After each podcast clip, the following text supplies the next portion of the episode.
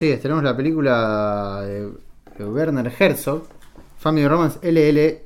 FLC. No, LLC. LLC. Sí, Racing Club. Que es, digamos, una. Quizás Pedro lo puede definir mejor, pero es como una mezcla entre. No, es una película de ficción en la cual los dos actores protagonistas son no son actores, o sea, son personas de la vida real, basado en una empresa que existe de verdad.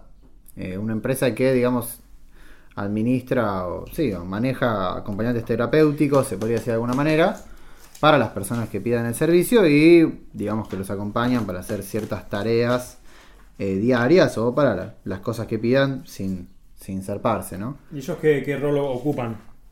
Esta gente de la compañía.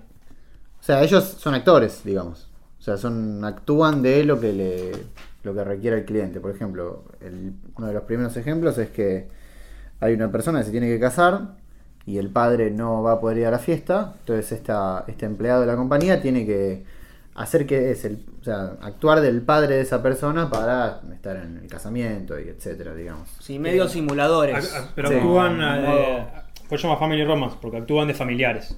Eh, Claro. este, ¿Y cómo, cómo arranca? Y un- el, el comienzo, viste, como es muy particular. Claro. La primera secuencia. Claro, lo que tiene el comienzo es que uno no, no sabe eh, no sabe esto todavía. Entonces lo que vemos es, eh, en principio, el reencuentro entre un padre y una hija, que supuestamente no se ven hace mucho tiempo, eh, que el padre, sí, o se separaron y que ella se fue con la madre y al padre no lo veía hace ya unos años y se plantea como todo, digamos, un momento dramático propio de una película de ficción en el reencuentro de ellos dos. Ahora, una vez que finaliza eso, se, se empieza a desvelar, digamos, toda la, la verdad. Igual creo yo que ahí no sé si le pasó a ustedes también, pero yo ya advertí desde el vamos. eh, aparte, bueno, yo ya había leído la, la, la grilla, el, ¿cómo se llama?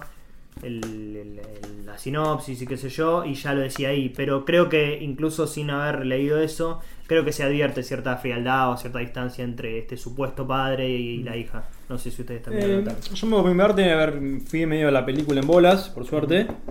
Y en, vi cierta como frialdad, la chica medio que no lo mira, pero lo interpreté más que lo que comentan ellos es que es la primera vez que se reencuentran después de 15 años. Entonces entendí como esa cierta este, timidez o nerviosismo que se puede dar en ese momento ficcional. Claro. Que es que supuestamente una madre, una, perdón, un padre y una hija se encuentran después de tanto tiempo. Sí, sobre todo de parte del padre me pareció como más. Pero bueno, ya es más como una cuestión de, de si querés, de subjetividad de la actuación de los actores. Eh, pero bueno, De la actuación no, de la, de, de la interpretación de la actuación de, de la persona. Claro, exacto.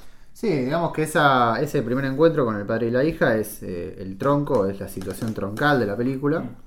Y se va desenvolviendo paralelamente a distintos, se podrían decir como sketches o sí, situaciones en particular eh, de, digamos, este, esta persona, este actor principal de la empresa y de la película, eh, a- a- pretendiendo hacer distintas cosas. Por ejemplo, pretende ser, bueno, el padre este en el casamiento, pretende, a una persona como que pretende que, que ganó un concurso y él le entrega el cheque Claro. de que ganó el concurso y le hacen como una fiesta. Sí. Hay uno muy, muy gracioso que es que pretende ser el compañero de laburo que se mandó una cagada en un Sí, tren bueno.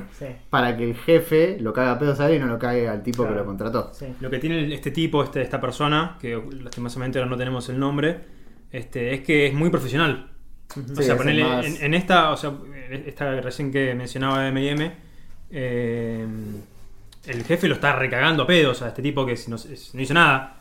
Y este se, se, se arrodilla, le pide perdón. eh, y es su verdadera profesión. Y también, más que sketches, por ahí la palabra sería como viñeta, llamémoslo. Porque en realidad pasa- es, es algo muy común en documentales de ver este, no sé si es el documental de un herrero.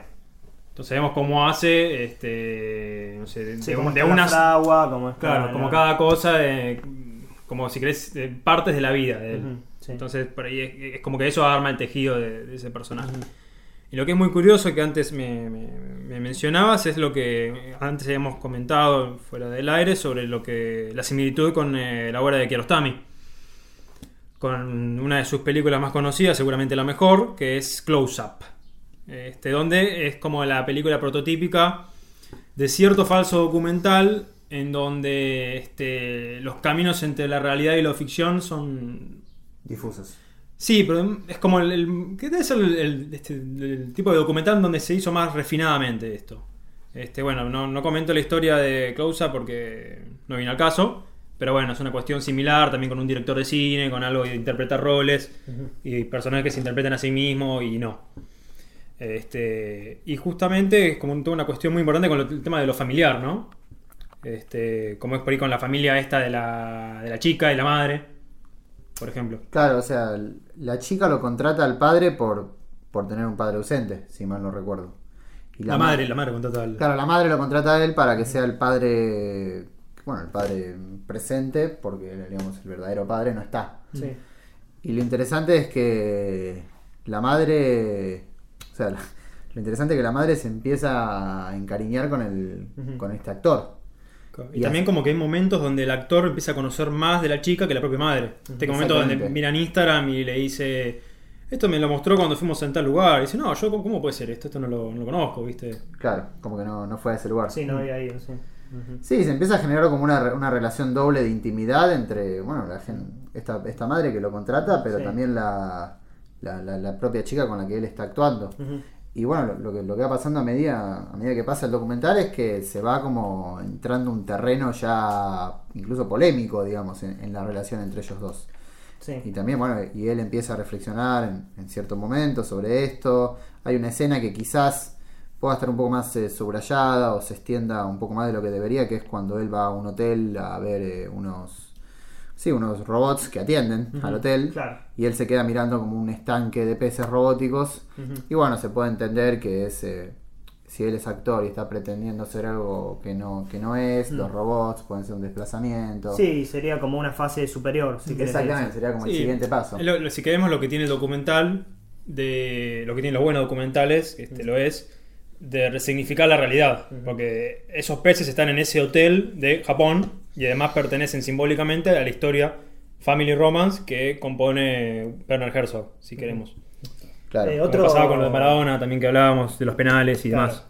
Otro de los aciertos que, eh, digo, en comparación, a mí me parece que es eh, que tiene que ver o, o plantea ciertas cuestiones similares a las que planteaba, por ejemplo, la serie Black Mirror, ¿no? Que es, es una serie que ha visto todo el mundo ya, prácticamente. Sobre todo a partir de la tercera cuarta temporada, que en un momento se vuelve como, eh, digamos, el artificio de ciencia ficción que plantea cada capítulo parece ser más importante que la trama en sí, digamos. O, diga, o, o se vuelve como muy, muy en serio toda Muy de- esa, muy todo ese mecanismo. Claro, se vuelve como muy conceptual. Muy denuncia sobre... Sí, sí, sí. Además, creo que no hace ninguna reflexión, digamos. Es como. Creo que todos los capítulos, sobre todo la tercera temporada en adelante, como decía, es como una especie de graffiti de che, ojo con la tecnología, ¿no? Como una cosa que ya había resuelto también Terminator, digo, eh, para, pa- en ese sentido. Y me parece que cuando se hace el chiste de mm, ¿y si me muero? Este, cuando uno, el personaje principal dice ¿y si me muero? y como ficcionemos que también me muero porque ya estoy demasiado involucrado, creo que es como la diferencia fundamental que se hace con, con esta serie que estoy mencionando. Y perdón, ¿cómo sería la, la- no Claro, eh, que, que en Black Mirror eh, eso vendría a ser como la, la por ejemplo, no sé. Eh, el- hay uno que, que se maneja todo por likes, ¿viste? El, eh, Nosedive, temporada Claro, 4, creo. que. Exactamente. Eh, y se vuelve todo tan obvio y tan solemne y tan como tan en serio, digamos. Y aparte que es como, che, viste que ahora todo se maneja por likes y qué sé yo. Y al hacer este chiste de, de y si me muero, digo, se está metiendo dentro de la propia ficción que plantea la que plantea esta película. Y además le da cierto tono de, de gracia, digo, eso es un momento gracioso. Sí, y es la capacidad, ¿y si me muero? de- la capacidad también de, esto ya lo, venimos diciendo, de, de, de un mismo film tener diferentes este, tonos, si queremos, Sí. o no, no sé si tonos, pero más como poder desa- desarrollar el mismo tema de diferentes aspectos Mm. sin contradecirse a sí mismo, Claro. digamos.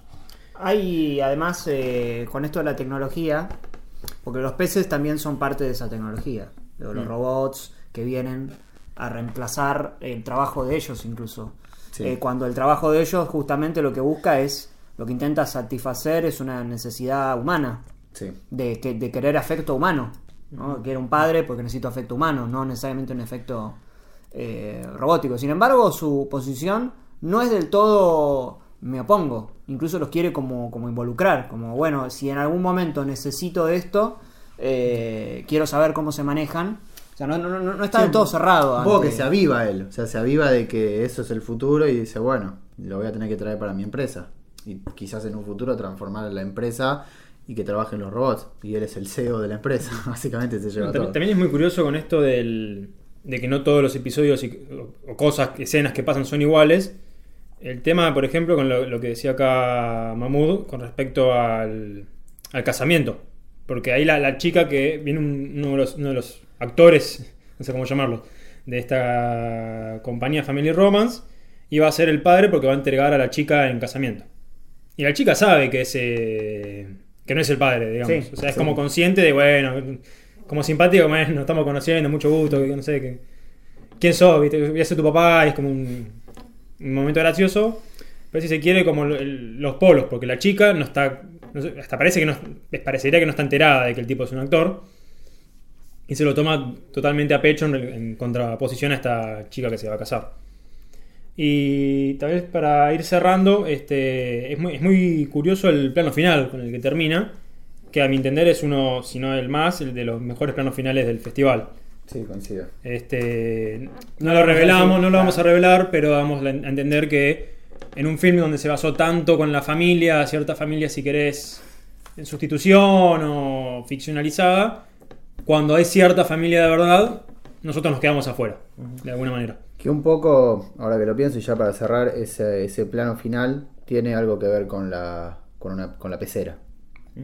Claro, Ah. sí, sí, cuenta en vid- es un, hay un vidrio. Exactamente. Ah, también había algo similar, me, me acordé porque después te lo, te lo había comentado a vos, Pedro, el tema este de la, la primera película de Salem, que, que antes habíamos también comentado con la nueva, que el plano final de la primera película, o sea, toda, toda la película es el recorrido de cómo ella tiene que encontrar a la madre, ¿no? Y eh, básicamente, bueno, eh, no sé si conviene spoilear, ya es una película de hace un par de años, este, pero bueno, en definitiva pasa algo similar a lo que pasa acá en eh, Family Romance. Dos films para comparar. Exactamente. sí.